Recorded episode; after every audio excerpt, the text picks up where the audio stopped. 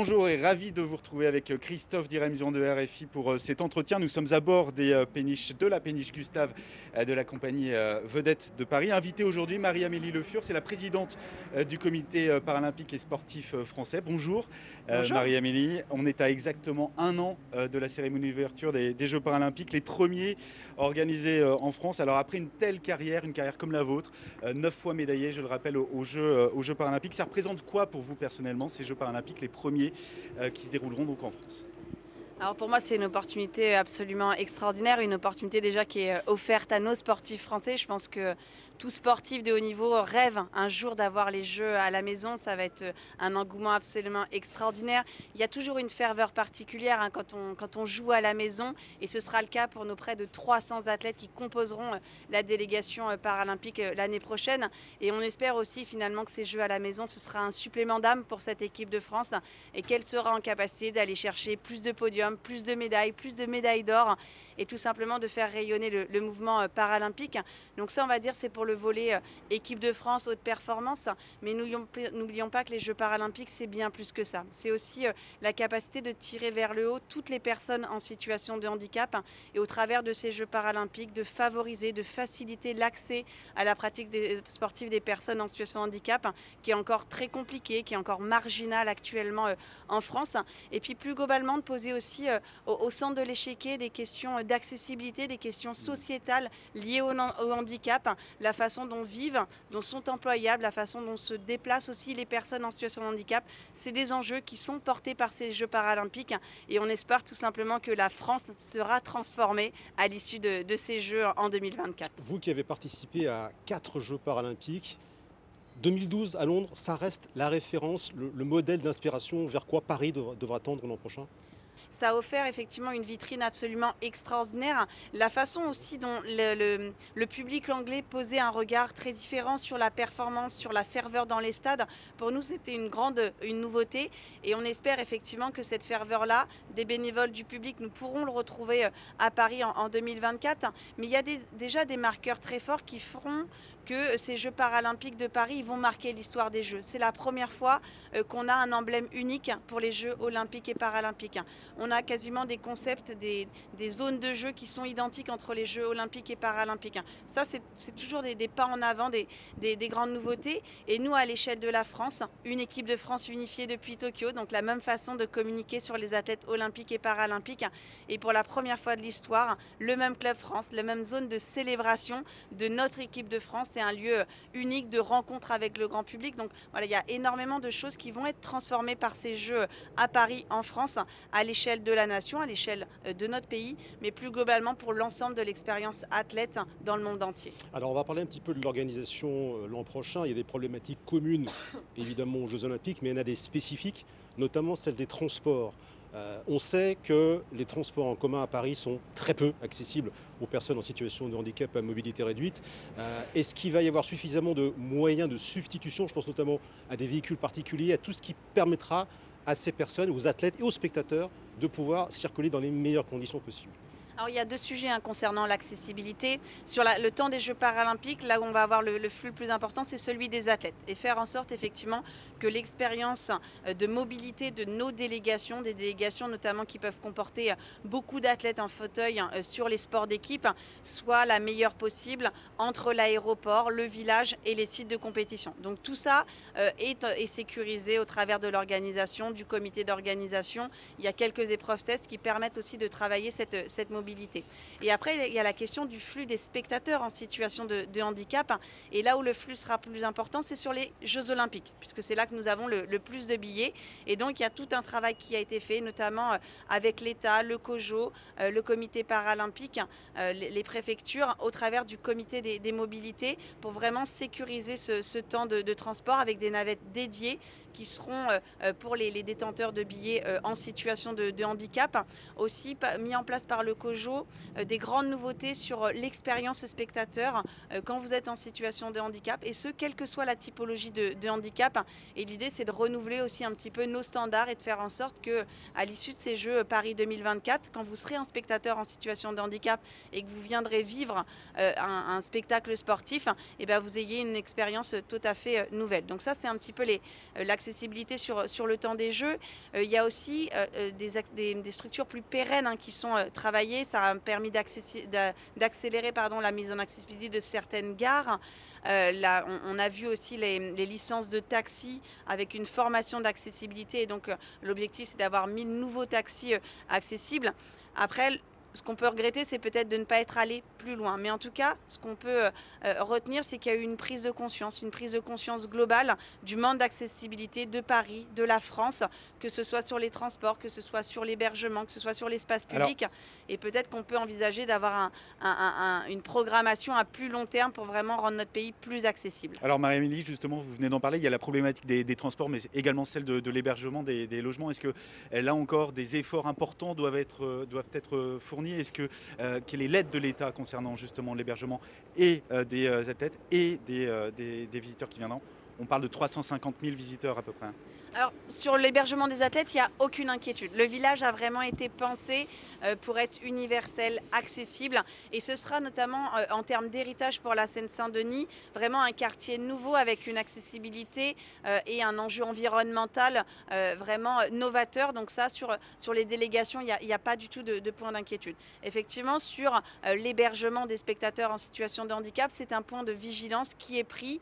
Le, le, en charge avec Olivia Grégoire est vraiment sur, euh, sur le sujet pour voir effectivement comment nous pouvons travailler cette question des, des chambres accessibles aux personnes en situation de, handicap.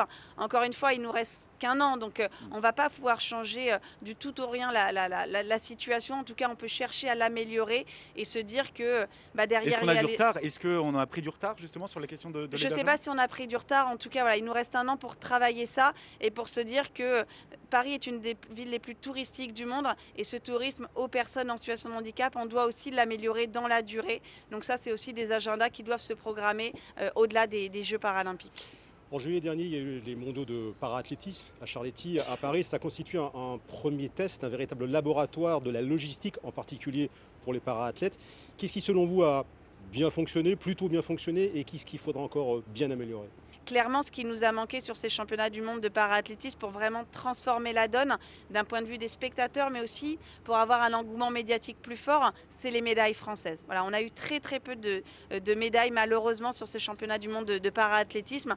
Et on sait aussi qu'une équipe de France qui est en réussite, c'est une équipe de France qui travaille le faire venir, qui crée un engouement des, Français. Donc ça, c'est peut-être un petit peu le, point de regret euh, que nous avons parce que nous souhaitions aussi euh, capitaliser sur cet euh, grand événement. Hein. c'est le deuxième événement après les Jeux paralympiques pour vraiment travailler le lien entre les Français et le mouvement paralympique. Ça ne s'est pas fait par les médailles de, la délégation française malheureusement. Alors la billetterie elle va ouvrir le, 9 octobre prochain. Euh, combien de billets vont être mis en vente et à, quel type de spectateurs en fait vous vous attendez? Est-ce que ce sera le même public que pour les Jeux euh, olympiques? Et quel taux de remplissage surtout dans les stades? Donc il y aura autour de, 3 millions de, billets qui seront en vente pour ces Jeux euh, paralympiques. Euh, c'est clairement une cible euh, française, familiale que l'on attend sur ces Jeux paralympiques.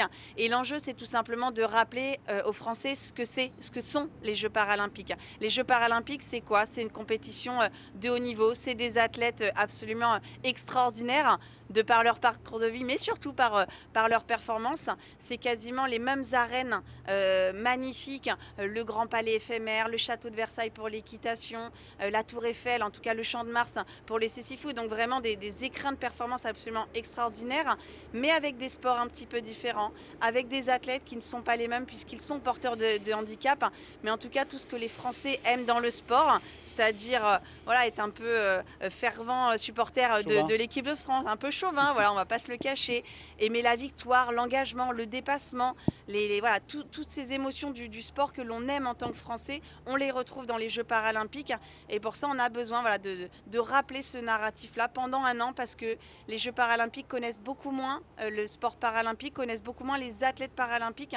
Et on a aussi ça, ça fait partie justement de vos chantiers des 12 prochains mois, de faire connaître ces parcours de vie de ces athlètes-là. En tout cas, de permettre aux Français d'identifier quelques athlètes. Comme ça, mm. on, a eu hein, sur, sur l'été euh, des athlètes vraiment qui ont été porteurs, qui ont été multimédaillés. J'en ai deux qui me viennent en tête, bien évidemment, euh, Alexandre Léoté et Alex Portal en, en, paranatation tout récemment. Enfin voilà, qui ont vraiment été pourvoyeurs d'énormément de médailles, chacun dans leur, dans leur deux sports, le cyclisme et, la natation. et on a besoin de ces têtes d'affiche pour vraiment engager les Français parce qu'on sait que de connaître un nom, de connaître un visage, c'est aussi rassurant et c'est ce qui peut permettre de déclencher euh, l'achat d'un billet. Donc continuons tout le travail médiatique aussi qui est fait actuellement pour vraiment donner à connaître ces beaux visages de, l'équipe de France. Et on peut penser aussi à des athlètes comme Timothée Adolphe qui est multifacette qui fait du one-man show, qui fait de la musique, du rap et qui évidemment court aussi euh, autour de la piste. Alors au-delà du succès euh, populaire et sportif qu'on attend, il y a évidemment l'héritage.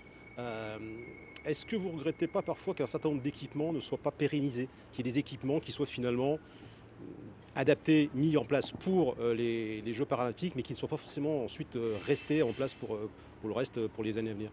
Alors ce qu'il faut voir, c'est qu'effectivement, nous avons sur pour euh, l'organisation de la compétition des, beaucoup de bâtiments qui sont éphémères, mais ce qu'il faut voir, c'est tout l'investissement aussi qui a été mis en place euh, par l'État pour rénover, construire énormément de complexes sportifs en parallèle de ces Jeux, pour que bah, les Français puissent avoir accès au sport, pour que nos équipes de France, notre équipe de France, puissent se préparer. Et ça, c'est un héritage tangible, matériel euh, pour le sport français. Et on a vu par l'accueil de ces Jeux paralympiques et olympiques de, de Paris 2020, 2024, énormément de nouveaux équipements sortir de terre et des équipements qui sont révolutionnaires dans l'accessibilité des personnes en situation de handicap.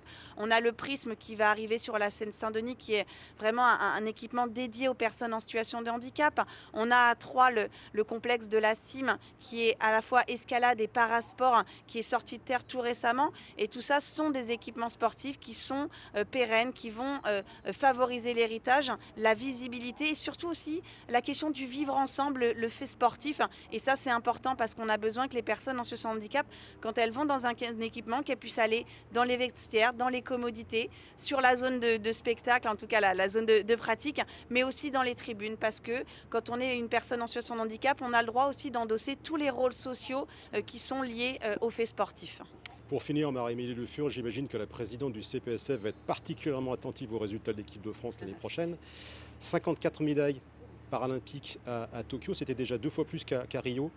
Est-ce que c'est une base de départ ou est-ce qu'on euh, peut euh, viser plus, davantage? On visera plus. On visera plus clairement pour, euh, pour Paris parce que je pense que les moyens ont été mis euh, en place hein, par, euh, par les fédérations, par les athlètes dans leur préparation, par l'État aussi de beaucoup mieux accompagner la préparation des athlètes. Le fait d'être à la maison, toute la question du home advantage est aussi beaucoup travaillé et on espère effectivement avoir une volumétrie de, médailles qui soit encore un petit peu supérieure. Alors peut-être pas dans les proportions qu'on a connues entre Rio et Tokyo puisqu'on a doublé le, le nombre de médailles, mais on espère vraiment transformer énormément de, médailles euh, en médailles d'or. Je pense que l'objectif, ça va être de doubler le nombre de médailles d'or entre euh, Tokyo et Paris pour faire en sorte que cette nation française, elle pèse un petit peu plus dans le classement des, nations et surtout faire en sorte que cette équipe de France, elle rayonne, elle rayonne médiatiquement pour vraiment porter le, le message très fort de la possibilité de faire du sport quand on est en situation de handicap et pour envoyer un message très fort de la nation sur les possibilités, les capacités des personnes en situation de handicap et tout simplement aussi pour que nos athlètes y prennent plaisir. Et on sait très bien quand il y a la médaille autour du cou qu'un athlète il est beaucoup plus heureux que quand malheureusement il n'y a, pas de, médaille à la fin de, ce chemin-là. Et eh bien voilà, rendez-vous pour ces Jeux paralympiques le 28 août, 28 août 2024 avec une cérémonie d'ouverture qui aura lieu sur la place de la Concorde et en partie également sur les Champs-Élysées. Merci beaucoup Marie-Amélie Lefur d'avoir été notre invitée, invitée de France 24 et de RFI.